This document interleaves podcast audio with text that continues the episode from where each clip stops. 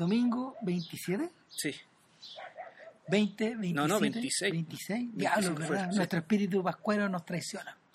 Eh, estamos entonces en el domingo 26 a las 8.27 de la tarde. Sí, Eh, Cinema, episodio número 66. Sí. Y para, para este número redondo o semi o este número doble repet- eh, decidimos eh, dedicarnos a nuestro primer Wells, a nuestro primer Orson Welles, con mucho orgullo y con mucha humildad. Sí, y, y con mucha conciencia de nuestras limitaciones, porque en realidad ninguno de los dos la pudo ver en las mejores condiciones. O sea, a ver, estamos hablando de Campanadas a Medianoche, Chimes at Midnight, la película que Orson Welles dirigió. eh, Y que todo el mundo conoce como Falstaff también. claro, de los americanos y los británicos la conocen como Falstaff, eh, del año 66. 65. es una producción, claro, es una producción hecha en España, dirigida completamente en España. Y, y nada, yo alguna vez la vi en VHS, se veía bastante bien, tengo buen recuerdo de esa imagen, pero en esta ocasión la vi en YouTube, tal cual. Yo la vi en una copia A foto bajada, velado. bajada en Avi, a, a la, a la que le eché flores en el último podcast y resultó que venía bastante interrumpida. Los subtítulos eran bastante rápidos. Yo estuve mirando esa copia y de hecho me tuve que cambiar a YouTube. y tuve que verla en YouTube. Así que, eh, pero bueno, lo grueso, y me gustaría pensar que lo grueso, lo importante de, de la película y lo particular de esta película fue Está cap- presente. capturado, digamos. Me gustaría pensar a la hora, de- cuando- cuando- en el momento en que lo vimos. Claro, ¿a qué nos referimos con esto? A ver, la sensación que uno tiene al, entre- al- al- al- al enfrentarse a, a Orson Welles como mito eh, está cruzada por un montón de por un montón de subentendidos y malentendidos. Es decir, primero que nada, se suele confundir a la obra de Wells con las actuaciones de Wells. Durante muchos años, por ejemplo, hubo gente que creyó que El Tercer Hombre era una película dirigida por Orson Welles. Ah, claro. Claro. Eh, siendo que él era, no sé, el personaje importante de la obra, pero al mismo tiempo una suerte de presencia invisible. Como Pero, ¿Tuvo alguna incidencia en producción, en guion o algo para que no fuera A ver, su actuación ahí? el mito cuenta, el mito cuenta que si bien eh, Carol Reed, el director, eh,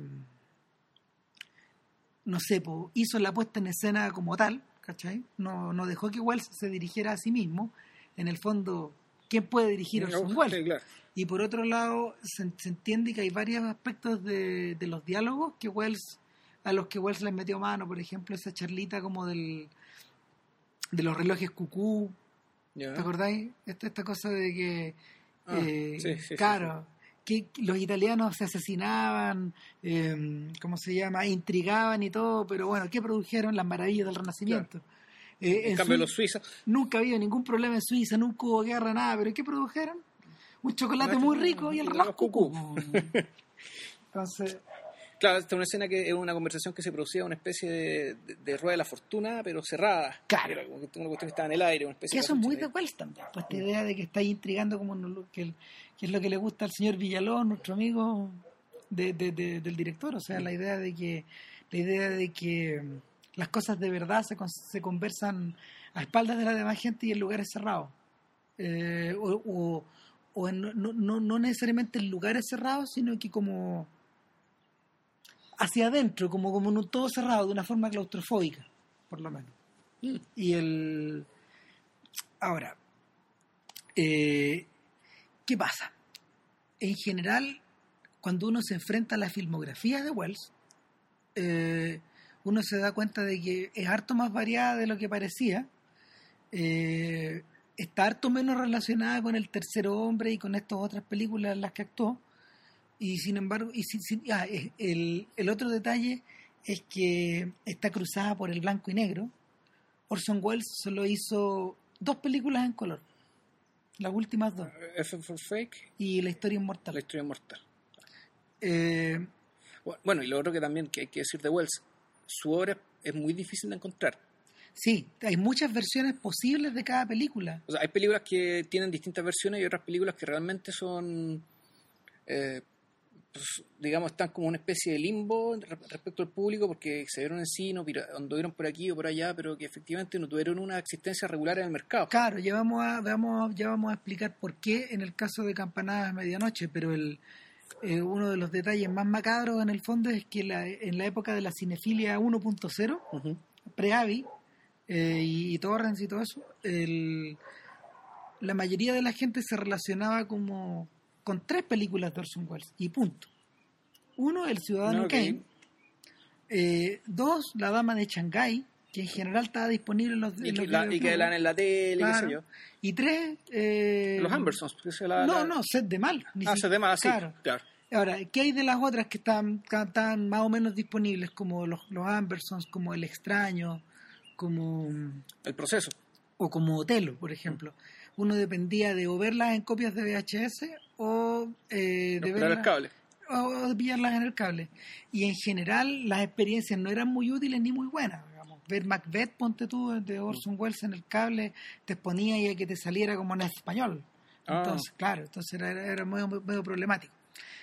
Eh, y nada, po, una de las uno de la- una de las una de las joyas de la corona perdidas de Wells, aparte de F for Fake, por ejemplo, y del, de, de, Mr. Arcadine, que hace Mm. poco salió en la Criterion Collection, es justamente esta película de Falstaff. Y precisamente porque la y esto no le va a gustar a Mike Nichols, otro amigo de nosotros, pero la viuda de Harry Salzman, el tipo que que puso la plata para producir los James Bond, los primeros James Bond para distribuirlos en realidad. Era un hombre que ponía las lucas. Eh, ella eh, ha impedido durante, no sé, casi 40 años la circulación de esta película. Chuta, ¿y por qué? Porque según ella, eh, Wells nunca pagó unas platas que él debía. Ya. Entonces simplemente la secuestraron. O sea, la película, a ver, en las pantallas americanas nunca estuvo ausente, nunca estuvo ausente, por ejemplo, de, de uno que otro ciclo que se diera. En España es considerada una de los Debe ser motivo de orgullo nacional que Es la hayan filmado ahí. es una de las joyas de su cinematografía. De hecho, entiendo que la versión en español eh, fue supervisada, ponte tú, por gente ligada a la producción. Muchos españoles trabajaron en la película. O sea, personal técnico, doble, qué sé yo. Cualquier cantidad. y eh, trabajaron un poco eh, mira si bien si bien había películas como Doctor Chivago como Lawrence de Arabia que también se hicieron en España y los western de, de Sergio Sí, Leone claro. en este caso en particular fue, fue muy interesante porque Wells tenía una relación previa con el país era un gallo que solía frecuentar la Le gustan las corridas de toro, ¿no? Claro, Sí. las corridas de toro y sobre todo pues, tenía una casa. Vivió muchos Ya. años en España este viejo. En la época en que en la época en que tuvo su exilio europeo, Claro, se le gustan las corridas de toro y, y- y también la- los encierros en Pamplona. claro, y, Sí, pues, sí, sí. sí, sí. y el tipo como que como que uno lo veía circulando, hizo su Quijote por ahí, ese ese, ese proyecto que quedó trunco. Entonces hubo un montón de un montón de lazos que lo ligaron a España, pero lo increíble es que en el fondo este es una España este es una España que pasa por Inglaterra y ni se nota la diferencia. No, en absoluto. Lo que pasa es que tuvieron muy buen ojo y cuando uno ve la lista de la- las locaciones que los lugares que encontraron eran montones. Filmaron en muchos lugares, pero claro, eran, muchos lugares porque había muy pocos había muy pocos lugares físicos donde pudieran concili- conciliar, digamos, en un espacio físico cercano todas las cosas que requerían mostrar en esta Claro. película, porque aquí solamente se muestran unas ventas como las ventas o las posadas estas donde a Don Quijote lo mantearon, es como a si Sancho lo mantearon, claro. claro, pero es como es una venta enorme, es como es como si estuviéramos dentro del vientre de una ballena. Claro. El, Eh, en el fondo- un galpón, en el fondo, en el fondo yo estaba mirando y decía, diablo, este este es el castillo de Falstaff. Claro. Sí, porque bueno, Vamos a contar la historia. Vamos, lancémonos a contar la Pero historia. ahora parte también, bueno, hay otra parte donde filman realmente en, en castillo, o sea, donde Claro. está la- el muro castillo, hay otra parte que filman dentro de una catedral, que la hacen pasar por el Palacio Real. Sí, po. Y así, pero son muchos, muchos, muchos lugares que fueron buscando con pinzas efectivamente para encontrar la ambientación medieval creíble, porque Ahora- esta es una historia que transcurre en los primeros años del siglo XV. Ahora bien, ¿de qué se trata Campanada a Medianoche? Esencialmente es una adaptación de tres obras de Shakespeare. Cuatro más o menos. Lo que pasa es que, Con elementos de otras dos. claro, lo que, pasa es que, bueno, hay que decir también que eh, previo, eh, previo a la película, Orson Welles, en su juventud, en los años 30 y 40, Como- él hizo una especie como de medley popurrí de obras shakespearianas que Sí, se llama pues, Los Cinco Reyes. Y que era, era como, mm, de, de su obra teatral, es como la más ambiciosa de todas. Porque no era una no era una obra que transcurriera en una pura sentada, era lo Wagner. No. Eran varias jornadas. Claro. Eran varias jornadas donde se adaptaba el Ricardo III, el Enrique... En realidad el orden es así, Ricardo Ah, II, eso. eh, la- era, perdón, era Ricardo II, después los dos Enrique IV, las dos partes de la región Enrique IV, Enrique V y la que viene después, que no sé cuál es. Bueno, y las alegres comadres de Windsor. Ah, las exactamente. No sé por qué le llaman de Cinco Reyes en todo caso, pero bueno, el punto es que eh, era, claro, eh, era una obra que abarcaba todo esto. Claro, Wells la mostró, Wells la hizo cuando joven, a fines de los años 30, Los antes de 39, Ciudadano Kane, y luego la hizo 30 años después, en 1960. Y ahí radica el origen de Falstaff. Eh, El origen de Chimes, of Chimes at Midnight, digamos, Claro, la, la película. Y el, de, de una forma o de otra, este, este actor o y este director eh, de escena se preparó toda la vida para poder interpretar un rol como de, de esta suerte de complejidad. Claro. Y bueno, el mito cuenta que previo al rodaje de Falstaff, Wells te pasó dos semanas demorándolo, demorándolo, ¿cómo se llama? Expresamente, Deliberadamente, ¿eh? deliberadamente por, por, por pánico escénico Ya. porque porque era un era un asunto muy delicado tenemos que recordar que este este, este sujeto había eh, estado ligado durante toda su vida a la obra shakespeariana Sí, claro. Adaptándola en el teatro Él se hizo una, una de las razones de su fama, digamos, aparte de la... en la radio Claro, a- a- y en el aparte, cine. a- aparte de la Guerra de los Mundos, él, si no me equivoco, se hizo famoso, se le abrió un nombre Julio teatro, César, po. por también, no, por un, Mac- un Macbeth negro. sí pues el Macbeth negro y el Claro. Julio César nazi Ya. ¿cachai? que era, era un Julio César ambientado en Berlín Mm. Entonces, era era un sujeto que había tenido era un sujeto que había tenido bastante éxito transmutando las obras de Shakespeare. Es uno de los pocos es uno de los pocos eh, directores de origen de origen anglo o angloparlantes que, que han podido manipularlo a su a su placer. De hecho, eh, la comparación que los críticos de los 70 y de los 60 hacían eran las obras shakespearianas de Wells, que estaban completamente mutadas, abreviadas, eh, violadas, Distorsi- distorsionada. violadas, Sí. claro, violadas por el, violadas por esta suerte de, como de presencia que era coautoral, eh, versus los montajes académicos y muy ordenados y bien cinemáticos también de Lawrence Oliver. Claro. Pero claro, eso era, era mucho más la pata de la cueca. al fondo. Claro. Eran- porque porque en el fondo el tipo también cargaba con cargaba no solo con una no solo con, con la fidelidad al formato sino que la fidel, la fidelidad a una forma de interpretar el teatro shakespeariano. Sí, claro, el cual se formaron, los actores ingleses se formaron. claro ahora de qué se trata explícitamente campanadas a medianoche Eh, si yo tuviera que redu- re- eh, resumirlo de la forma más escueta posible es una historia de padres e hijos. Es decir es la relación que tiene es la relación que tiene un joven un joven príncipe el príncipe de Gales Harry el, el futuro Enrique V con dos figuras paternas por un lado está la de Enrique IV que bueno representa la tradición el orden el imperio el- además- la voluntad Y además un, un talante personal que, que él lo dice vari- en la obra de teatro y la película, que habla un poco de, de la sangre fría. sí. Y no es la sangre fría como para matar a alguien a sangre fría, sino está como el desapasionamiento de la vida y el, el- el- la capacidad de postergar o anular las pulsiones básicas en aras de objetivos superiores, digamos, O por los sea, que acaba de nombrar Cristo. el personaje el personaje de la obra de las dos partes de Enrique IV eh, es un personaje que es una serpiente o sea obra obra da los golpes o da, da los golpes de poder o los golpes de timón con una precisión de, me- de doctor es impresionante Claro, de hecho, bueno, la película eh, cuenta que este tipo está más o menos, más o menos recién asumido después de una traición, digamos, después de haberse él despachado al rey anterior, a, a Ricardo II, claro eh, haber ocupado su lugar con la ayuda de ciertas personas con las cuales se enemista, conveniente o inconvenientemente, y la película empieza con ya la, la amenaza de una, de una rebelión contra él, que está recién asumido. De hecho, la obra también empieza así. Sí. El Enrique IV también empieza así, con, lo- con los tipos que van con el con los mensajes. Claro. Se te va a levantar Worcester, ponte tú.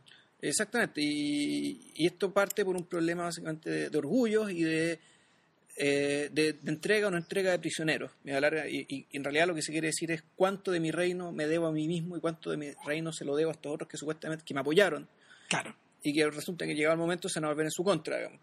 Eh, lo, lo interesante es que como es como, como contrapunto a esta figura a esta figura paterna tremendista, eh, Shakespeare y Wells Ujú. oponen la figura de Sir John Falstaff. Claro. o mejor dicho, de Jack Falstaff, un sujeto que es un... A ver, Vilche me comentaba antes de grabar el podcast hace un rato atrás que está basado en un personaje de la vida real. Este gallo era un sujeto, era, era un, era un, era un malviviente que eh, llegó a hacerse bastante cercano al príncipe heredero. O sea, era su compañero de juerga. Claro, era su, era su Sancho. Era. A ver, es como. Pero hay algo diferente en Falstaff, si no, no, no es, no No, es solo- Sancho, no- es sí. Sancho. Falstaff en- es una, También- Falstaff es una lo- mezcla, se lo conversamos delante. También lo discutíamos. Fa- Fal- Falstaff, uno po- podríamos decir que heredero del personaje de las comedias de Plauto, y que no, Plauto fue el único que escribió sobre No. él, del soldado, del, del militar bravucón. Claro, y que, y que más tarde, más tarde pasó colado a la comedia del arte bajo otro nombre. en Claro, y, y, y versiones del militar bravucón han salido, digamos, con, eh, eh, después en, en la... fondo. Innúmeras, eh, ¿Perdón? innúmeras, Sí, por en muchas. todos lados. Muchas, o sea, Racine, con creo que gente se lo usó y en Alemania también hubo, hubo- hubo- hubo obras con ese personaje, pero también en la, yo creo más en la película, porque el hecho de verlo, que, que en la obra, eh, yo creo que, claro, este personaje también no puede haber existido sin la existencia de Gargantú y Pantagruel, Claro. digamos, y, la, y los valores que la forma de vivir y, y de moverse en el mundo, digamos, manifestaban. Claro, ¿por qué? ¿Por qué? Porque si bien, si bien Enrique IV piensa en todo momento eh, en los equilibrios de poder, piensa en su posteridad, piensa en la relación de, de él con el bajo pueblo, por ejemplo, eh, Enrique IV es un sujeto que no duerme en la noche. O sea, tiene hartas razones para no dormir, pero una de ellas es precisamente que el sueño se le ha ido, tal cual. Entonces, en un momento de la película, él se pregunta, ¿cómo lo hace esta gente para poder dormir Mm, claro. tranquila? ¿Qué, le- qué- qué tienen ellos que yo perdí? O al revés, claro. ¿qué tengo yo que no tienen que me ellos? impide dormir, Exacto. La mala conciencia, partiendo por ahí, pero hay, una- hay un montón de otras cosas. Ahora, el punto es que si bien este señor, este señor Enrique, eh, posee la densidad de una piedra, falta es el aire, po. es el momento, es el tipo que vive en el momento, es el tipo que, que vive sin hogar, es el tipo que se Tapado de deuda. tapado de deudas, es el tipo que tiene millones de amigos y que no tiene ninguno. Exacto. Eh, el, el- sujeto que incluso es incapaz, un, un- sujeto es tan aéreo, digamos, tan, a- tan aéreo, que es incapaz de incluso apegarse a sus propias mentiras. sí, po. Hay una escena eh, que hay que pa- pa- pa- para recordar el carácter de él, digamos, donde supuestamente él con un par de amigos, que con unos amigos más, van a robarle a unos a, a unos unos peregrinos. comerciantes y peregrinos que van a Canterbury, pues esa gente piadosa que va a Canterbury a hacer ofrenda a la Virgen o a quien sea, digamos. Y estos Vamos tipos para van y los asaltan, po. Claro. Entonces, pero el punto es que el príncipe Harry, su compadre juerga, le gasta una broma con otro amigo que tiene él, el- con Ned, que también es una serpiente. Y, y ellos a su vez asaltan a Falstaff con sus amigos, disfrazados naturalmente para que no los reconozcan. Claro, y cuando llegan faltas a la posada, y, pero ¿por qué llegaste sin nada? Pues, si no habías prometido el oro y el moro. No, lo que pasa es que ustedes saben, me asaltaron seis personas a mí y, y no sé cuántas a los otros. No, claro, Y de estos siete, Claro. de estos siete, yo me encargué de cuatro, pero cuando ya estaba, me- cuando, me- cuando fui a buscar a los otros ocho, claro. y empecé a subir Y el a subir número. el número, subir el número. O sea, es un tipo que parece que es incapaz de recordar. Sea, es incapaz de recordar sus propias mentiras o capaz que en realidad sea incapaz de recordar nada. O sea, es porque, El- porque no hay forma de fijarlo. Lo, lo que es sorprendente de Falstaff es su vitalidad. Toda la vitalidad que le falta a Enrique, Ujú. Falstaff la, Falstaff la, mm, la derrocha a manos llenas. Y la derrocha, la derrocha de una forma tan desesperada y de una forma tan acelerada y en último término tan desesperada que, que él mismo la termina echando en falta. Y de hecho ese es el elemento que distingue a estas campanadas a medianoche de, por ejemplo, de otras adaptaciones del Enrique IV. Ponte tú, te pongo, te pongo, por ejemplo, la que hay una, solía haber una bien popular de, de, de Times Television, una que se hizo con Anthony Quayle, como un gran como un gran John Falstaff. Yo me acuerdo de haberla visto, era estupenda, era extraordinaria, pero, pero ese John Falstaff, eh, ese John Falstaff era medio quijotesco, era un soñador. En la versión de Quayle era un soñador, era un sujeto que armaba castillos en el aire y que en el fondo estaba pegado a un ideal romántico que el Falstaff de Orson Welles no tiene. Mira, una, una reseña que leí investigando por esta película, eh, se más que se quejaba, decía que el Falstaff de Wells, si bien tenía esta jovialidad, había una jovialidad en términos de la energía que, que la energía que, que desplegaba en su vivir, Mm. su expresión, su voz y su cara Triste. Era más bien, era lo contrario, es decir, era un hombre viejo e incluso está maquillado de tal manera que parece personaje de película muda. El, se parece, se, para que ustedes tengan una idea, si comparan las fotos, se parece mucho al personaje de, de, de de Murnau, de La Última Carcajada. El personaje que interpretaba Emil Jannings. Que ojo, era un personaje grande, Grande. grande, de mof- bien mofletudo, con, con, uno con este- estas suertes como de barbas, bigotes, un bonete. Claro. Y era, era un sujeto que, que también vivía en el momento, vivía de la vivía de tener muchos amigos, Claro. de no tener ninguno, era un personaje completamente impenetrable en su trabajo y, y por otro lado completamente indolente en su vida privada respecto de su familia. Él era, estaba preocupado del cargo, ¿te acordáis? No es que nunca esté la última carcajada. Bueno, es increíble, pero el punto es que el punto es que eh, las humillaciones a las que Murnau somete a ese hombre, que son las humillaciones del son las humillaciones de la persona que está vieja y jubilada y en el fondo cuyo mundo no ha ido cambiando a, a medida que van cambiando los tiempos. Es salvaje, es brutal. Y Bueno, es lo que le pasa a este otro muñeco también. y es también lo que le pasa a Falstaff. Eh, de hecho, igual yo no, fíjate que yo no acusaría, yo no acusaría a Wells de extremar, ponte tú, la, esas características trágicas del personaje. Mal que mal, eh, él mismo siempre tuvo, como en, su ver. carrera actoral, Ojo, o sea, él el- siempre tuvo una tentación por, por investigar en los personajes viejos, en la senectud. Eh, Ch- Charles Foster Kane Sí. eh, es una exploración, eh, es, es toda una exploración y una investigación en, en cómo envejece bueno, una persona. En el caso de él, en realidad, es una especulación. Sí, pues. Es una especulación de alguien que no conocía y de alguien que también, en cierto sentido, se pensaba a sí mismo. Vamos. Claro, ¿Qué sería de mí, yo viejo? Ahora, John Quinlan, el Mm. personaje de Seth de Mal, también posee esas mismas Hank cualidades. Hank, Hank Hank perdón. También posee esas mismas, esas mismas cualidades. po. En ese caso, su. ¿Cómo se llama? Su Harry es. es- ¿Cómo se llama? Charlton Char- Heston. Charlton- Charlton Heston mexicano. Claro, pues ese es su Harry, po. Y están ya- de mi parte han enfrentado, ¿cachai? Mm. Y es un sujeto que es un sujeto harto más amargo que Falstaff, po. Porque si Quinlan alguna vez disfrutó de la vida, puta que, puta que ha pasado tiempo, ¿qué fue eso? No, claro, no, es que Quinlan es otro, Quinlan, Quinlan es otro talante y además es otro Claro. medio ambiente. O sea, Quinlan es- está definido por la corrupción. Sí, po. Eso es él. él. él es una persona corrupta, corrompida hasta el tuétano. Claro, son esos, son, son estos corruptos de, es como estos corruptos de Fritz Lang. Claro, es un corrupto que, ya como que, no, como, que en realidad no tiene vuelta y que ya...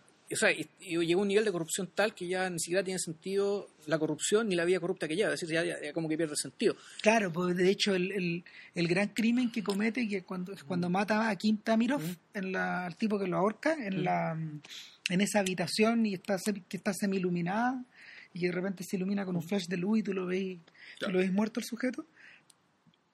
Ese crimen es fútil, fútil total, totalmente, porque no tiene, no tiene, finalmente no tiene ningún sentido. Claro, o sea, ya... eh, la corrupción, cuando alguien se corrompe es para obtener algo, dinero, poder, lo que sea, digamos, ¿cachai? y este Claro. tipo ya lo que lo que es lo que fuera que lo, lo que fuera que haya obtenido, digamos, ya no le importaba, ya no, no, le, no lo sostenía, no le servía de nada. El, Falstaff, en cambio, bueno, Falstaff es otra cosa, y ojo que aquí, más que acusar a Wells, en realidad la interpretación, eh, la interpretación precisamente consiste en eso, digamos, en tú Ah. darle, la, darle la, la- la visión, la mirada que quieras, digamos, a un personaje que está escrito en papel. lo parte anunciando desde el principio. Por tanto, es súper legítimo, digamos, que lo interprete como quiera. Porque lo, lo parten, lo parten anunciando desde el principio cuando, cuando mencionan a, menciona falta, para ver, vamos para atrás, estamos buscando aquí en, la- en, la- en los anexos de en la database de los personajes. Eh, cuando hablan con Mr. Shallow, la, en la primera escena de la película, ¿te acuerdas que Pero ojo, que esto es, me- es media res. así, po, en media res. Es decir, no, el, el Falstaff que aparece al principio de la película no es decir, bueno, este es un Falstaff que, que, está, que aparece aquí hablando después de que todas las cosas ya pasaron. No, ¿no? No. El Falstaff de la, el Falstaff de la mitad de la de película. la mitad de la película es el Falstaff de cuando el rey está a punto de morir y las campanadas de medianoche son eso. la Si muerte. mal no recuerdo. Claro, es que se anuncia que el rey Enrique IV muere. Claro, pero, pero la, la, la idea en general es que en la caminata, a ver, la caminata que, que Falstaff hace con Shallow, Claro. que de hecho es el único personaje que el único personaje que en términos de edad y en términos de haber visto cosas del mundo lo puede igualar Y es Sí. más viejo incluso. y sin embargo, sin embargo Shallow hizo todo lo que Falstaff no hizo. Se casó, enviudó, juntó dinero, Agarró un puesto, se convirtió en juez o algo tierras, poder, eh, se- y se convirtió en una suerte como de, de líder de su pueblito. Claro. Entonces, y justamente uno de los sujetos con, los que, con el que Falstaff se, se endeuda como en mil libras, de una cantidad pero desquiciada. Desquiciada. Desquiciada, de Desquiciada dinero. como el mismo Falstaff. Exacto, Claro. entonces, eh, nada, pues, la, descripción, la descripción del carácter de Falstaff va desarrollándose durante toda la película, siguiendo un poco esta línea de esta, esta línea como semi-trágica, eh, y, pero por otro lado también, también, haciendo, también haciendo el contrapunto con, con este Enrique IV que aparece de repente complotando, Claro. Y en último término, eh, sirviendo como esta suerte como de mosca en la oreja del príncipe, del príncipe Al. A ver, claro, en realidad, la, si se habrán dado cuenta, en realidad esta película corre por dos carriles. Uno, el carril de la alta política, digamos, y, de- y a veces no tan alta, que es donde está el Enrique IV y la gente que complota contra él, y, y algunos, ya hablaremos de algunos de los complotadores, que son personajes bien notables también. tremendo. Y por otra parte está, bueno, está el entorno, digamos, la, la fauna que rodea a, a John Falstaff, Claro, y que y como nexo entre ambas historias está el príncipe Harry. claro. ¿Por qué? Porque hijo de un rey, pero al mismo tiempo es parte, el compañero de carrete, digamos, de, de Falstaff, y es como la jo- y es la joya de la corona de Falstaff. De falta, sí. Falstaff po. de lo que más se enorgullece es de tener, entre comillas, el ingenio, o ser lo suficientemente divertido, o gozar de una vida tal que atraiga a un príncipe. Este, ahí, y ahí radica precisamente su punto débil, porque, porque si fuera realmente, si fuera realmente un gozador de la vida por querer gozarla, no necesitaría de algo. Mm. No, po. Lo que pasa, bueno, hay una.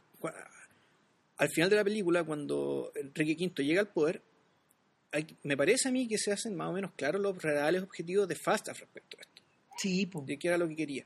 Él, o sea, eh, Falstaff tenía a su alrededor una corte de psicofantes en el fondo, con los O cuales sea, se de lumpen. Claro, Mucho de lumpen, digamos, mucho de pero, pero ojo, de Lumpen que lo admiraba y que al mismo tiempo lo, lo, lo segui- lo- que lo había seguido durante tanto tiempo que lo había llegado a admirar, pero al mismo tiempo había llegado a aborrecerlo. Claro, porque como que lo despreciaban, lo pelaban, y, y- y era. Y, y uno podría decir que Falstaff generaba en torno suyo la relación que tiene la gente con los vicios.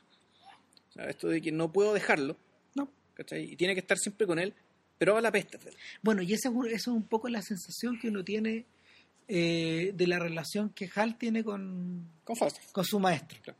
o su antimaestro en el fondo.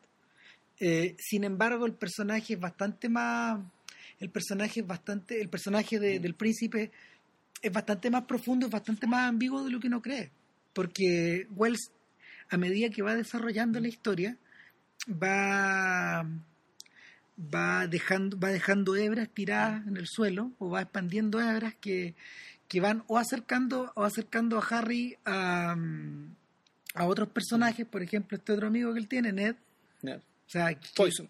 claro tú, tú decís ¿cuál de los, cuál de los dos, a cuál de los dos está más cercano a Falstaff o a Ned y, y el, el otro detalle es que progresivamente eh, Harry empieza a sentir eh, la atracción magnética que tiene el poder nomás Claro. Ahora, eso lo tiene en- tanto en el libro como en la película. Me da la impresión de que eso lo tiene más o menos claro desde el principio. sí El que en un momento en que dice, bueno, aquí me, me junto con esta gente que son como las nubes inmundas que, no dejan que brille el sol. Pero en algún momento estas nubes se van a correr y el sol brillará y naturalmente el sol se refiere al mismo. y yo lo voy a llenar todo Y yo voy a ser el sol y todos me van a contemplar. Sí. Vamos, y, eh, él, Ah. él, él sabe, en el fondo, él, él entiende que su, su relación con Falstaff es un divertimento, un pecado de juventud, el cual él es consciente, y en ese sentido el, personaje podría parecerse un poco a, a- al duque de Mantua, digamos, al, al del rey se divierte, digamos, esta gente que va y se mezcla con el pueblo precisamente para entretenerse y divertirse, pero que siempre tiene claro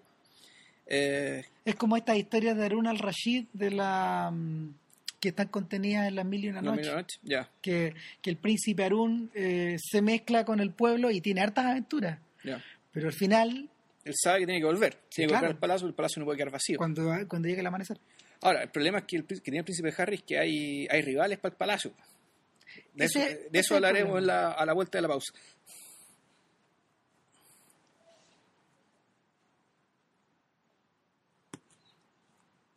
De hecho, el rival más peligroso es otro alto. También se llama Henry. Sí, el príncipe Henry Percy, perdón, el, el personaje de Henry Percy. Henry Percy. que, que yo le comentaba a Vilches que por lo menos de, de todos los personajes de la obra, a mí me parecía que era el único movido eh, decisivamente por eh, las ansias de virtud. Ahora, no es una virtud, no es una virtud de bondad, sino que es una virtud de justicia, es una virtud de ser justo. De, de exigir lo justo para él, porque en el fondo lo que él estaba tratando en la película es como de, de obtener la liberación de estos prisioneros que eran parientes. po. O sea, que él quería, por una parte, que le, reconoci- que le reconociera a unos prisioneros que él. No, que, que él había capturado gente y que el rey quería que él la entregara al rey. Sí, Pero por otra parte, él, él necesitaba a esos prisioneros para que le. para re- recuperar a un cuñado de él. sí. Si no me equivoco, al hermano, al hermano de su esposa, Mortimer, que estaba prisionero. Y eso digamos, rápidamente se niega la Y obra. eso se lo niegan.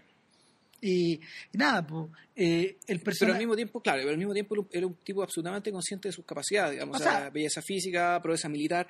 En el fondo es un poco como Coriolano. O sea, para los que han leído Coriolano, es un tipo que movido por un orgullo, pero un orgullo con sustento. O sea, que efectivamente es un tipo que es extraordinario, él sabe que es extraordinario, Claro. y, que, y que por lo mismo, digamos, él, y que aún así él se subleva, pero no por, por, por estas razones que tienen que ver con palabras incumplidas. No es que él quiera ser rey necesariamente. No, Pero él sabe a su vez que él es más extraordinario o él cree que, más, que tiene muchos más méritos, por ejemplo, que el príncipe Henry, que su tocayo Henry, digamos, que, el, que el Claro. príncipe. él, él se sabe, él se sabe virtuoso, se sabe más hábil, se sabe más sabio y, y, y, y bueno, y tiene la, tiene la ambición metida, tiene la ambición metida en el interior, y eso es lo que lo mueve a, eso es lo que lo empuja a mover el piso al rey, y lo hace con la ayuda del peor de sus aliados, el peor aliado imaginable, Worcester, Su tío. Fernando Rey, gran actor, gran actor, Ah, bueno, eh, también. eh, actúa en un par de escenas, ¡puf! Claro. la roba. bueno, el, no lo dijimos, pero para los que para los que les interesa este tipo de datos, el, el rey Enrique IV, interpretado por John Gilwood, Tremenda interpretación también. sí, bueno, no, no le costó nada. No, porque, porque, porque justamente eh, Wells lo pone ahí para enfatizar la idea, Wells pone a este, a este clásico shakespeariano Claro. ahí para enfatizar justamente la idea de que su Falstaff no es sobre eso, pero también lo incluye. Claro. Eh, por otro lado está presente, no sé, eh, bueno, el personaje de Rey, que volvi- volviendo un poco para atrás, Worcester es el gran traidor de esta obra, Claro. es el personaje que está, de hecho, no, no solo movido por la ambición, sino que por las ansias de sangre, Mm. y es el que finalmente la derrama. Claro. Claro, bueno, el- en algún momento el, el rey se enfrenta a, a su Tiene que ir a la guerra. va a la guerra, se enfrenta con esta gente que se subleva, encabezada por Worcester, que es Fernando Rey, por el, por el personaje de, de Henry Percy. Eh, se produce una batalla que eh, de un sorprendente nivel de, de violencia y... De, de, de hecho, yo creo que de respecto a toda la técnica, desplacémosla para el final. Ah, bueno, es que hay esto que decir también. Porque esto Pero- que decir, claro. Bueno, el tema se produce la batalla y, y el, el príncipe Harry va a la batalla, y no solo va a la batalla, sino que mata, al, a- a- Mata a Henry. manda a Henry Percy En una, en una pelea que está presenciada, de hecho, por Falstaff. por Falstaff, y Falstaff después quiere hacerse atribuirse él haberlo matado porque Claro. él llega con el cadáver. Y, y en ese momento, en ese momento cuando Falstaff, eh, después de que el cadáver queda ahí a merced de los perros, digamos, eh, Falstaff continúa siendo riff porque nunca puede parar de hablar, Claro. nunca puede parar de, de acuerdo a su naturaleza, nunca puede parar de moverse, nunca puede parar de fanfarronear y, y, y en ese momento donde, la, donde esta alianza se corta. Uno siente que ya los lazos... lo- Wells es súper hábil porque mientras Falstaff es presentado permanentemente en esta en esta suerte como de, de monólogo que él hace con una con unos galones de cerveza y está rodeado permanentemente de gente el contraplano de Harry siempre lo lo enf- lo, lo pone solitario o lo pone mm, recortado contra unos soldados que se están yendo. Entonces él de hecho incluso empieza bota su jarra y empieza a caminar en esa dirección.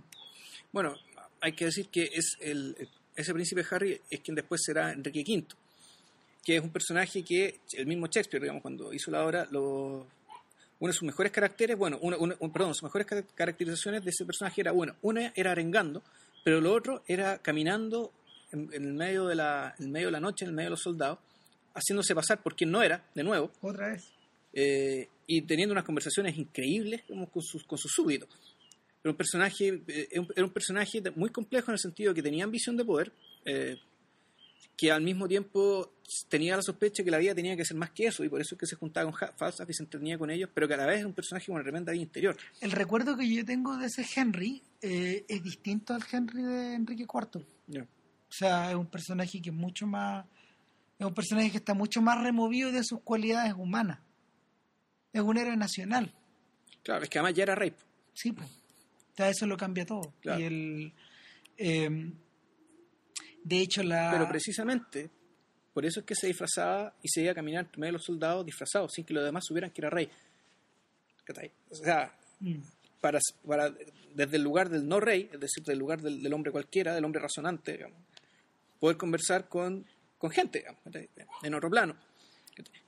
La, pasando al, pasando a la- al aspecto trágico de esta obra, a ver, podríamos decir que Campanada de Medianoche está dividida claramente en tres actos. El primero es Pícaro. El primero es Pícaro, salpicado de eh, o puntuado por las diversas instancias en que la trama del- de, de Enrique IV se va desarrollando. Claro. La segunda sección está dedicada a es bélica. Claro. La segunda sección es bélica y es cuando Harry, eh, Falstaff y sus secuaces parten a la guerra. Hacen la guerra, hacen lo que un hombre en el mundo debe hacer. Claro. En el fondo, un hombre honorable. Claro que estos tipos se las arreglan para no hacerlo, pero Claro. para ser lo menos honorables posible. O para sacar el mayor partido de esta guerra. Y la tercera sección es la que, es la que se refiere a la vuelta de chaqueta Claro. es decir, la, el, el, hace- el hacerse uno con el trono, eh, dejar de, de- de- deshacerse de estos amigos a los cuales tú, a los, los cuales tapaban el sol, Claro. a estas nubes que tapaban el sol. Y en último término, eh, y esto, esto es referido al, al personaje de Falstaff, eh, reconocer que la vida te alcanza, de que la vejez te alcanza, de que tus fuerzas se acaban y que en el fondo ante, ante ciertos reveses, si, si, si te si enfrentáis mal ciertos reveses, eso te puede costar, te puede costar la vitalidad, te puede claro. costar la vida. El- en este caso la, la gran tragedia se produce en el momento en que Falstaff eh, se entera que Falstaff que de, de hecho este es curioso pero la a lo mejor la copia de YouTube no lo mostraba tanto pero en mi, recuerdo eh, Campanada de Medianoche parte parte en primavera llega a su pique en verano y termina en invierno Que es donde, claro, que es el invierno que se le viene a falta. De hecho, el, el punto es que cuando, cuando llega en invierno, Falstaff está, primero que nada, está, y, y cuando se enteran de la muerte del rey, el tipo está deprimido, está solo, está en una taberna, debe plata, eh, y cuando se entera que el rey ha muerto, todo cambia. po. claro. Es como Porque- si le volvieran las energías al cuerpo. Porque mi muchacho se va a hacer rey. Claro, mi niño. Mi muchacho va a ser rey y él, y Falstaff, sin ningún sentido del decoro ni nada, irrumpe en medio de la coronación. Es como si, mientras están coronando a Piñera en el Congreso, digamos, aparezca el Choclo ¿no? Van a- o qué sé yo, digamos, algún amigo decirle, puta, Sebastián, qué sé yo, en medio del protocolo. digamos. Claro, eh, ahora, pasan dos cosas. Uno tiene la sensación rápidamente de que esa escena, esa escena está puesta ahí, está puesta en- es rara porque porque de, de todas las escenas de la película es la que más parece expresionista y, y sacada más, más casi del cine mudo, es la, es la más destemplada de todas. No, porque lo, porque justamente es la única en la que este personaje tiene una, un contacto real, eh, un contacto verdadero con la realeza. Con la realidad. Y con, no, con la realidad y con la realeza. ¿Por qué? Porque hay momentos donde la figura de Enrique IV, eh, los momentos de donde, donde está en el campo de batalla, donde Enrique IV se topa con Falstaff, pero claro. nunca se habla. O sea, en la hora, me acuerdo, Falstaff dice un par de cosas y qué sé yo, pero no lo pescan, digamos, o sea, hacen como que no escucharon. O sea, Claro, son- este bueno no existe. Porque claro, ya la pura tontera, en el fondo, es cero aporte, digamos, Claro. cero.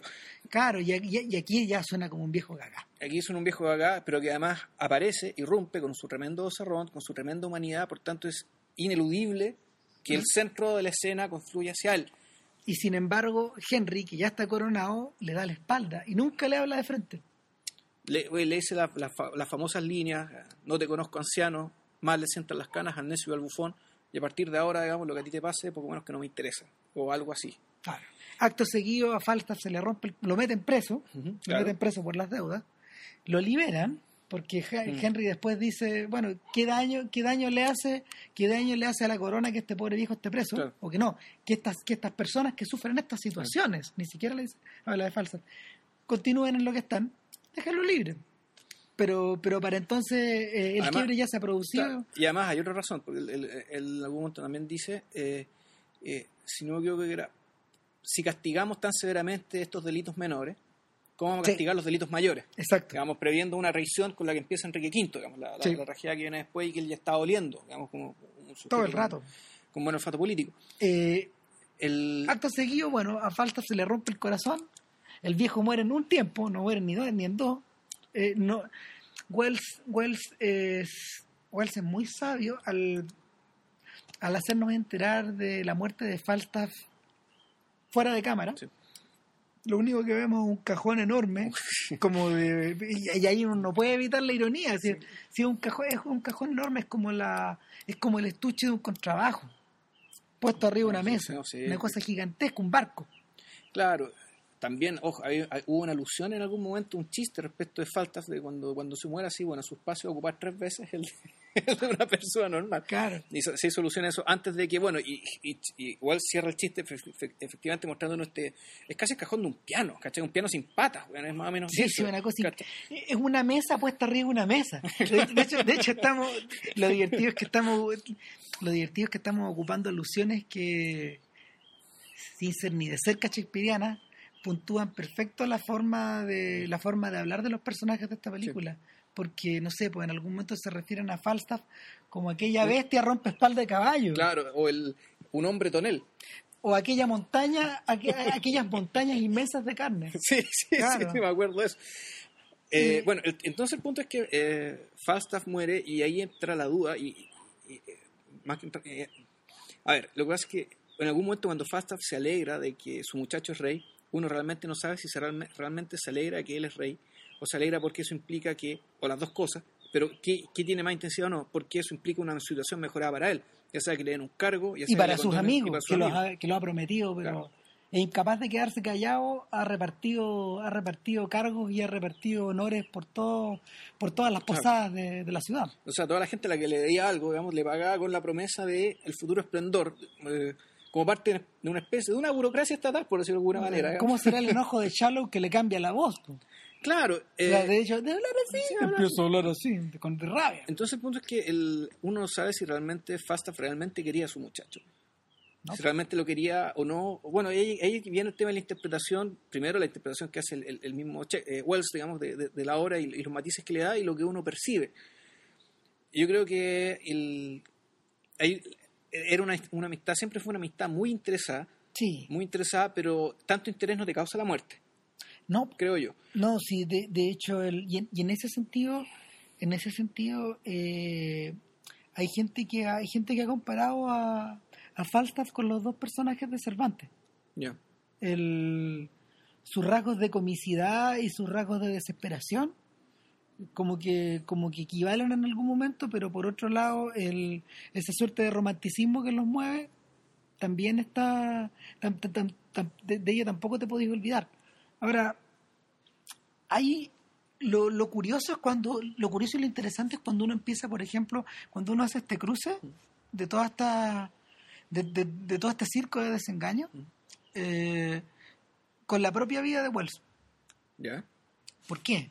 Porque Falstaff le llegó en un momento de la vida donde su propio príncipe Al, que era Peter Bogdanovich, que era un, un cabro chico que él había conocido muy joven, no sé, como a- cuando, cuando, cuando Bogdanovich tenía como 20, 21 años, que se le había acercado, que era una persona que conocía mucho de sus películas, que él tenía influencia, él publicaba en el New Yorker artículos, era un niño prodigio, un cinéfilo prodigio, era un cabro metido en, en todo el circuito de cineclubes americanos, eh, al mismo tiempo era una buena pluma, era una futura gran promesa como director, Que quedó ahí nomás, pues en realidad hizo, Claro. hizo pocas películas realmente valiosas. digna del personaje. y- claro, y dignas de, to- de todos los maestros que tuvo, en realidad, de toda la gente Claro. que conoció. Entonces, de hecho, bueno, Bogdanovich, Bogdanovich no fue, no fue al para un, pa un puro Falstaff, sino que para varios. O sea, eh, y, y de hecho, no sé, pues a 40 o casi 50 años de distancia, uno tiene que valorar harto, ponte tú, el efecto que, que Bogdanovich tuvo, no sé, en la, en la valoración americana de las carreras de Howard Hawks, de un poco de, Fritz Lang, de Hitchcock, eh, de John De Ford, John Ford, sí. eh, del mismo Wells em, fue bien importante fue bien importante sin embargo sin embargo em, y aquí radica un poco lo trágico, eh, él no fue nunca instrumental para, para, por ejemplo, poder conseguirle más pegas a Wells o para conseguirle financistas para, para proyectos como The Deep o como La otra cara del viento, eh, que, si, que si bien fueron rodados, eh, fueron víctimas de, de, de, no tener que trabajar bajo, la, bajo el paraguas del sistema.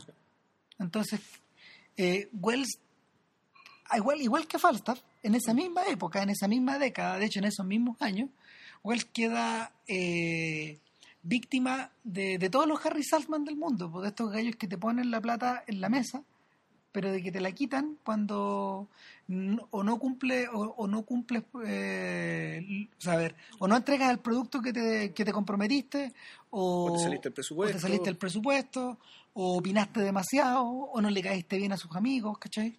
entonces Sí, claro, en realidad la, la vejez de la, la, vejez de Wells fue bien menesterosa, al menos en términos artísticos. Claro, pues, tuvo que limosnar dinero para poder filmar las películas. imagínate que le pidió dinero al Shah de Irán. Sí, bueno, claro, F, F, de, F de fraude eso se, se hizo con una chaucha, digamos, y si es Claro. que la historia inmortal se hizo en una casa. Sí. En una El- casa con Jean Moreau, que bueno, era actuador gratis. La otra cara del viento, que es una película que de hecho fue financiada por la, por la mujer del Cha eh, y por abogados de esta gente, es una película que hasta el día de hoy está guardada, está secuestrada, porque no, no la han podido ni siquiera montar. O sea, hay partes montadas, pero Bogdanovich, de hecho, ahora, cuando él está convertido él en John Falstaff, de, de otro, de otro, de otro, De otra manera. de otro HAL, eh, él ha luchado porque la, la película se vea, pero no, no ha tenido mucha suerte. Eh, esencialmente ha luchado, y, y es- y este, este es un momento como para meterse en el tema técnico, porque, porque igual Campanada a Medianoche dentro de la obra de Wells eh, no es una simple repetición de una fórmula, eh, no es una simple reformulación de, no sé, pues, de personajes shakespearianos que ya tenían 300, 400 años de vida, Y que además muchos de ellos más son más antiguos, digamos, que Shakespeare ya es una reformulación de los Mm. Claro, más antiguos, hay- hay- como ya lo el-. ¿no? sino porque sino porque en términos cinemáticos es súper interesante. Sí. de hecho eh, la película es muy distinta no solo a la no solo a los trabajos shakespearianos de Laurence Olivier y también por ejemplo a los trabajos shakespearianos de Kenneth Branagh por poner otro nombre No, también, también a, a ratos es muy distinta a las otras películas de Wells. Sí, pues es muy distinta porque porque Wells había llegado en pues, para esa época Wells había llegado a a dominar muy bien el arte de la moviola. Él era su propio montajista. Entonces, desde el momento en que desde el momento en que él empezó a operar ese material eh, como si fuera, no sé, pues, una suerte de cirujano, su manera de pensar las películas cambió. Si uno se recuerda, por ejemplo, de la manera en que se filmaron Ciudadano Kane o los Amberson o la misma Dama de Shanghái, eh, la deuda con el la deuda con el Hollywood clásico, con la con el con el Hollywood de las tomas de las tomas de, de los planos secuencia, de estas tomas como de estos traveling complejos, eh, cambia, po, porque por la misma necesidad de tener que trabajar eh, con menos plata y al 3 y al cuarto, eh, Wells había aprendido a, a ser súper económico y a depender mucho de- de- del montaje, de cortar. Claro, sobre todo pensando en que si tiene que ser una película de época con poca plata, encontrando lugares bien seleccionados donde a lo mejor el ángulo que te sirve del lugar es un ángulo súper estrecho, entonces realmente ahí hacer un traveling no, no te sirve. Es, es bien conocida, ponte tú, la historia de, de Otelo, que tiene planos que están separados por un año y medio de distancia, plano contra plano. Ya. porque eh, Wells los pudo filmar de determinada forma, pero cuando pudo conseguirse al otro actor ya había pasado 12, 14 meses. Entonces, filmaba de a pedazos eh, en Europa. Y, y en ese sentido, eh, Campanada a Medianoche queda mucho más cerca de películas como El Acorazado Potemkin, por ejemplo, o Alexander Nevsky, Volvemos al cine claro, o Alexander Nevsky, Bueno, eso ya no es mudo. Claro, pero queda mucho más cerca de eso que, que del Technicolor de Henry, Henry V de, de Olivier. Eh, Sí, yo recuerdo, su- hay soluciones visuales bien, bien, bien, Bonita. bien impresionantes. Una, por ejemplo, el tema de las lanzas. ¿No esta te idea- todo el rato. Sí. ¿no? Sí, es un tema, a ver, las lanzas, las lanzas en la película, igual que el- igual que la igual que prácticamente todas las Mm. estructuras verticales, todo, toda esta verticalidad que es regia, que es como real, que, de- que, que hace alusión a la corona Claro, y, al, eso- y al- y al- al poder y a la energía. Que soluciona la corona, que al mismo tiempo te llena la pantalla sin la necesidad de que haya mucha gente. Claro. O sea, es decir, esas lanzas puede sostener la gente vestida con blue jeans, digamos. Entonces, po. en vez de mostrar a la gente, mostrar las lanzas. sí. Pero que además las lanzas te dan la sensación, bueno, de, que- de una prisión, po. O, o de cierta como de, de digamos. de- O sea, de- son las capas que te impiden ver lo que está al fondo, la realidad. y, que, y como que en cierto sentido impiden, impiden moverse a los que están al otro lado de las lanzas. De hecho, no solo, eh, a ver, la, la- todas las estructuras verticales, todas las estructuras verticales que te tapan la visión en la película, eh, de las cuales las lanzas, por ejemplo, son una, pero el bosque, el bosque sí. también es otra, eh, en la secuencia de los, en la secuencia de los peregrinos Sí. asaltados. Es muy bonita, ¿sabes? Sí. Es evocativa hasta de Tarkovsky. eso. Ah, exactamente, los pasan en los abetos, digamos, en Claro. en sí. Claro, entonces el, to- to- todas, todas estas estructuras como recortadas, de hecho el uso de, el uso de los claroscuros y de los rebotes de luz también en paredes, Sí. en paredes que también son verticales eh, y que, que en el fondo también crean un poco la idea de, de una suerte de heráldica en claroscuro. Mm. Eh, por otro lado, como lo, lo insinuamos hace un rato atrás, está esta están las estructuras espaciales que ocupan los personajes. Eh, Por ejemplo, claro, están la, que son eh, muchos de ellos son espacios muy amplios, siendo interiores, como por ejemplo, bueno, la catedral que fu- funciona como en realidad una catedral que, func- que parece una catedral que funciona como la- el palacio del, del rey Enrique IV, Claro. parte. Y, y, eh, por contraposición, este inmenso, este, este inmenso granero en el fondo que funciona como posada. que es la posada Miss Quigley, Claro. Eh, donde vive Falstaff y que también te la muestran eh, es bien eh, es bien recurrente también no tanto como, como en otras películas el tema de enfocar hacia arriba el, el, el, el, el de ver los contrapicado techos. el contrapicado de, de ver los Claro. techos de ver a la gente desde abajo Claro, que era un hábito que Wells lo tenía desde el principio de su cinematografía. y que probablemente eso haya nacido por el tema este de, de encontrar tomas entretenidas en el formato 4 barres Lo más probable. ¿cachai? O sea, porque en 4 barres tus posibilidades son tener a la gente de frente entonces dijeron aquí hay que hacer algo más algo más expresivamente potente como puta ya Claro. giremos la cámara hacia abajo o sea giremos los Claro, hacia arriba lo bonito es que la sensación, el- lo bonito es que evoca la sensación de que en el fondo eh, Harry circula, Harry circula en torno a dos cortes, claro en torno a la, en torno a la corte de Inglaterra y en torno a la corte de Falstaff. Sí, claro, y de hecho es súper cuando Harry se va de, de la posada de Miss Quigley y se despide, y al fondo sí se ve el castillo. Sí. O sea, de un castillo se va a otro y están los dos castillos, digamos, en el mismo plano. O sea, es que está acá y está al otro lado. La otra escena que nos hubiera llamado la atención que que eso, claro, es, un- es una escena que en realidad escapa a la lógica de la película y que ya es un recurso que que, que- que es un recurso que quiere ser como la vez en que la película en cierto sentido te recuerda como espectador que estás viendo una película que es cuando se, cuando se va de la, se va a la guerra eh, Henry Percy se despide de su esposa y están los- la- las trompetas Ah, Tocando perfecto, de las sí. torres. Y, y- y es muy eh, es muy insistente en esta Sí. idea, en esta idea de en esta idea del movimiento de las trompetas que se desplazan de un lado para otro, que aparecen en distintas partes para evocarte la idea de que son los distintos torretas del castillo, claro pero que está puntuada permanentemente por algo que es casi digno de Godard. O sea es, es digno de Godard pero al mismo tiempo también es muy parecida a la dinámica del diálogo de la, a- el diálogo que tiene a la dinámica que tiene de, Lady Macbeth con su esposa es decir una cuestión que, eh, un- que están separados uno se va a la guerra ella en cierto sentido es un poco cómplice de él Sí. Y, y al igual que Lady Macbeth, también está la- el, el tema de la tensión sexual, digamos, el hecho de que este tipo, por el tema del poder, por, por su ambición de poder y por tener que irse, tiene hace dos semanas, digamos, que no cumple sus deberes maritales. Claro. Sí, tal cual e- ella se lo reclama.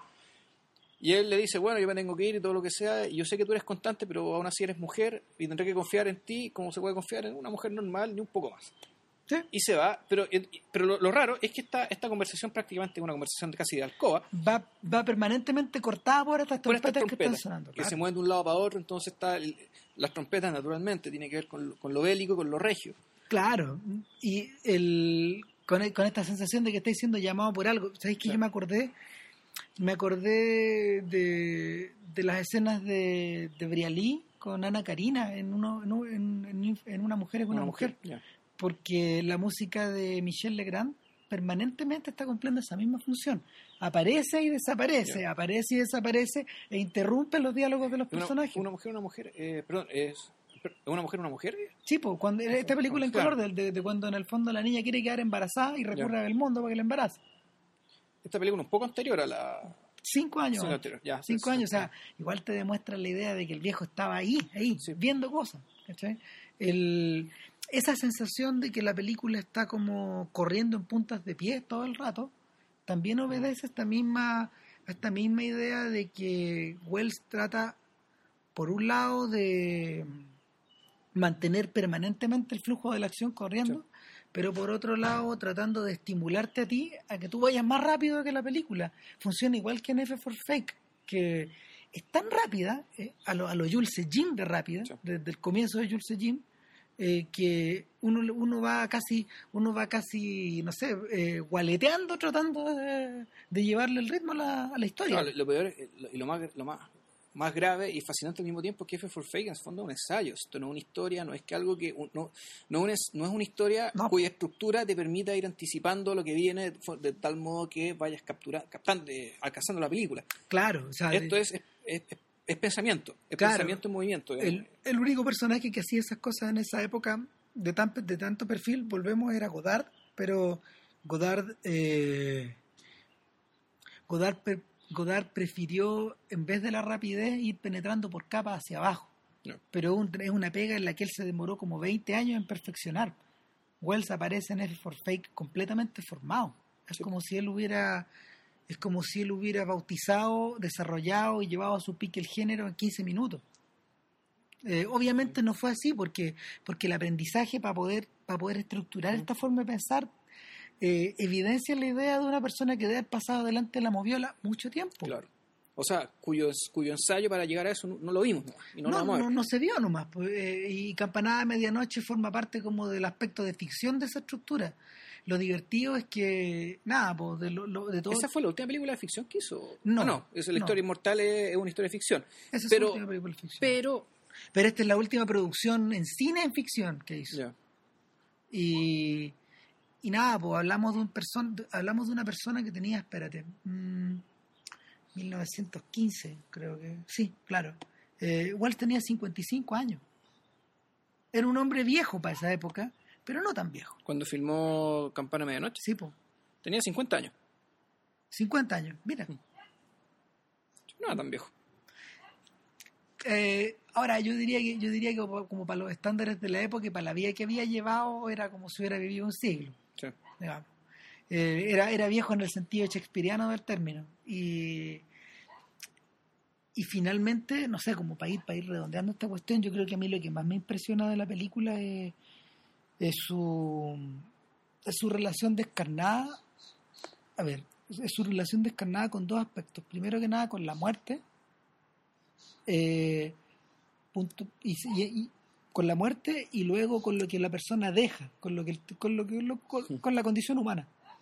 Eh, respecto de la muerte, eh, la película desde el principio te parte avisando que, que estamos en un mundo de perro come perro. De hecho, la, la visión de los tipos colgados en, en- en los créditos, unos sujetos, unos sujetos que, que están colgados de unas vigas muy altas, de unas vigas, de unas vigas medievales, literalmente, eso es como de, son como de grabado medieval, ya te anuncian la presencia de algo que, que está más emparentado, está más emparentado con la fuente y la doncella, ponte tú, que con que con los westerns de John Ford.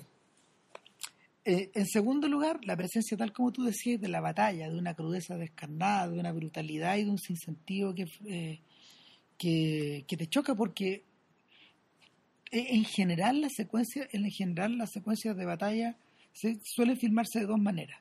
Se filman como los cuadros antiguos, como lo hacía, como lo hizo, como lo hizo Kubrick en Barry Lyndon, Ya, de lejos, ¿cachai? Para dar la visión general, o se filman de cerca, pero incorporando la noción de un personaje.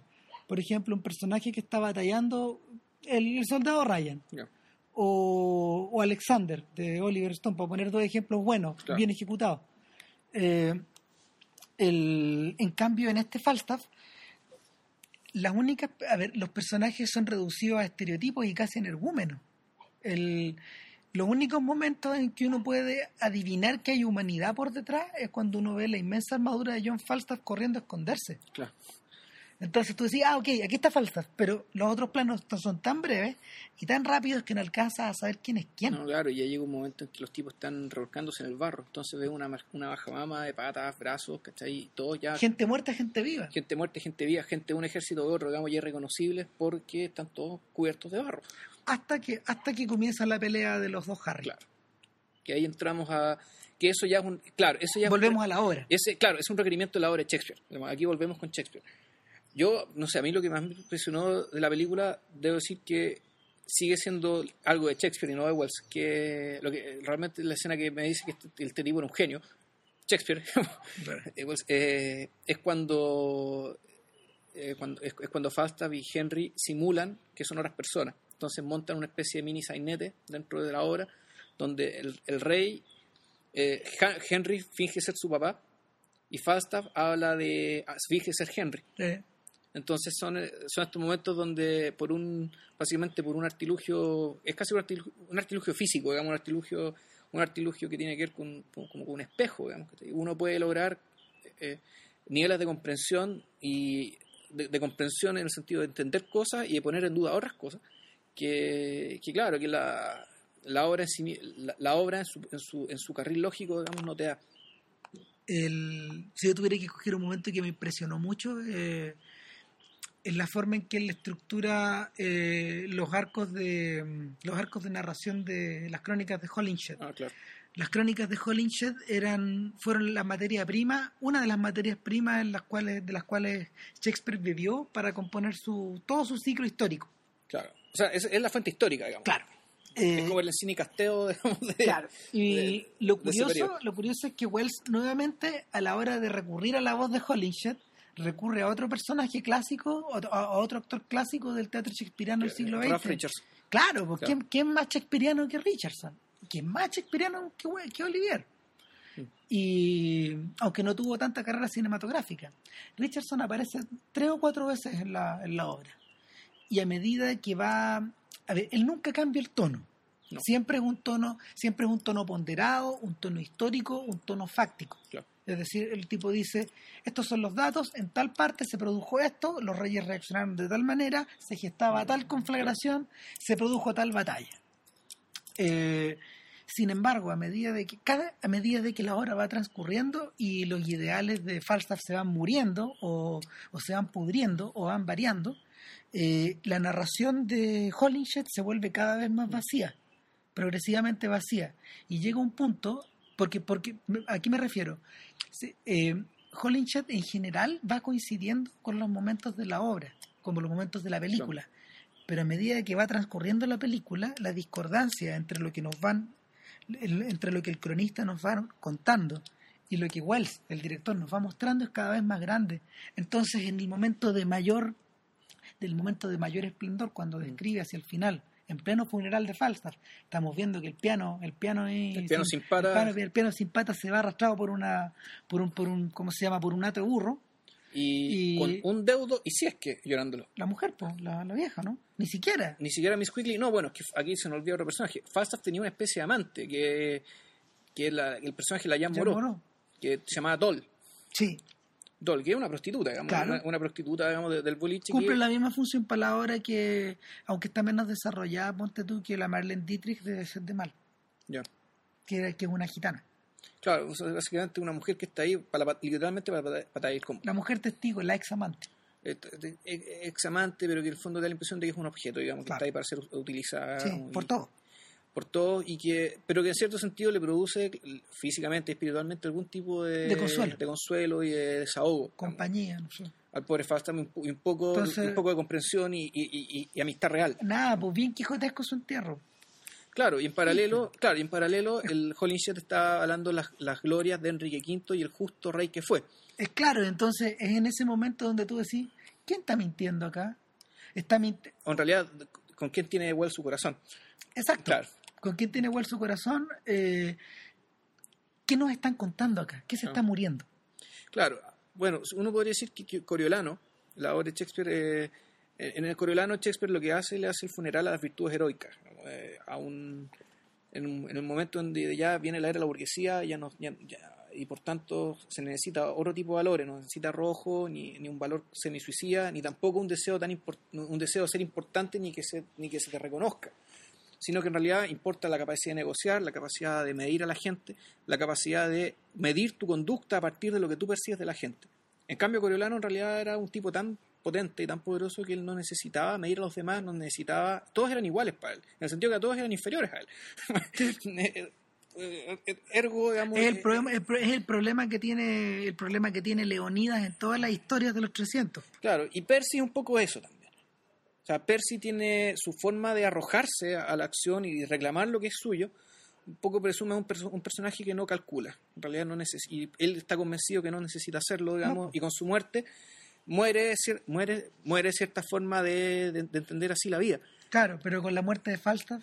Falstaff, claro, el Falstaff, al menos, Rabelais, cuando creaba Gargantúa y Mantaruel, en realidad inventan personajes que querían ser al revés, son personajes de lo moderno, es decir, los personajes que viven la vida, viven del presente, que, que viven como si este mundo fuera el único, versus la gente, esa gente que ve el mundo a través de un orificio, refiriéndose a los monjes que estaban como con sus capuchas.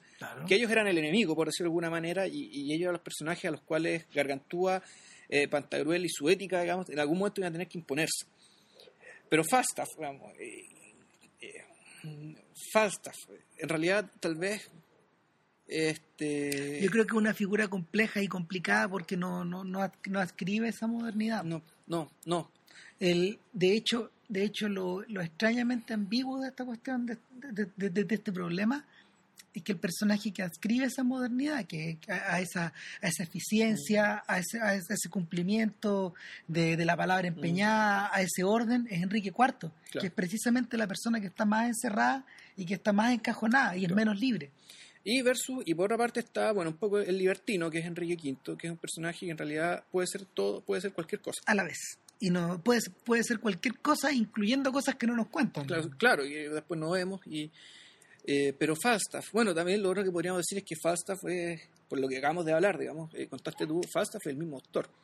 Tipo, es una parte de él. Entonces, y, y, su muerte y la forma de mostrar su muerte, digamos, ya tiene un poco que ver respecto. Eh, uno podría decir, ya, bueno, está hablando Wells está hablando un poco de sí mismo, no como individuo, sino también como realizador, como artista, como... Y esto se, pone más complejo cuando uno piensa que, que Wells también fue el príncipe Al de John Hausman, que fue su falta.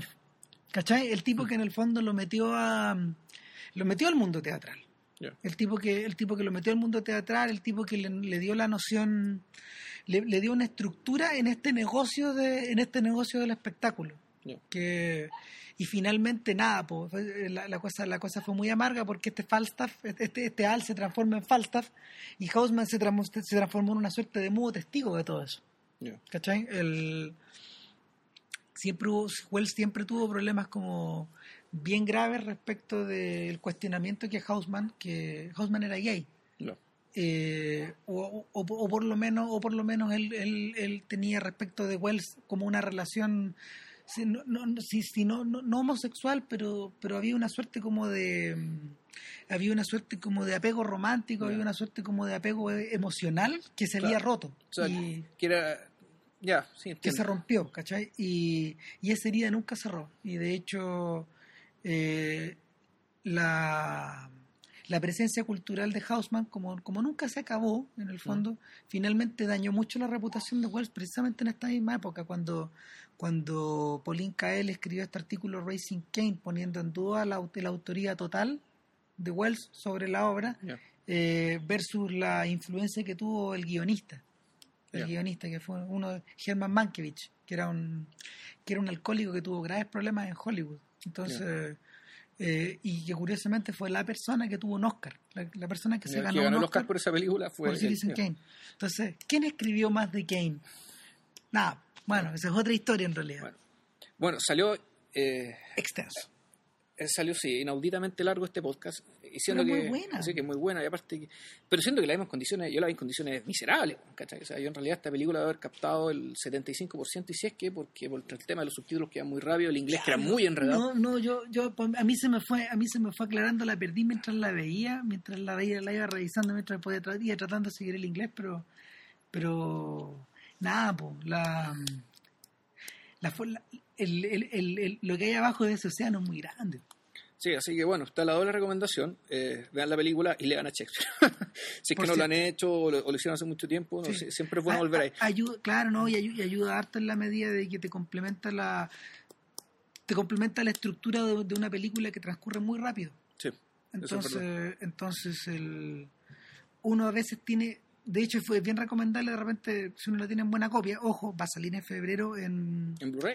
No, ¿En va a salir en DVD por primera vez en, en Inglaterra. Ya. Por- y eso significa que las copias al torrent van a caer luego. No, ojo, ya hay copias al torrent DVD. Entonces debe ser de ahí. Debe ser esa misma que la piratearon antes. Claro, claro, que debe estar bien pesada, pero... claro. Esa es de 4 GB, yo bajé otra, una Avi. eh, Claro, eh, pero no el- lo hagan, bájense, No. el, bájense la más bájense la- la más pesada. Eso. Y nada, pues, nos vemos para la otra. Nos vemos para la otra, no sabemos con qué, así que bueno, será, Eh. será sorpresa. Que esté bien, chao. Chau.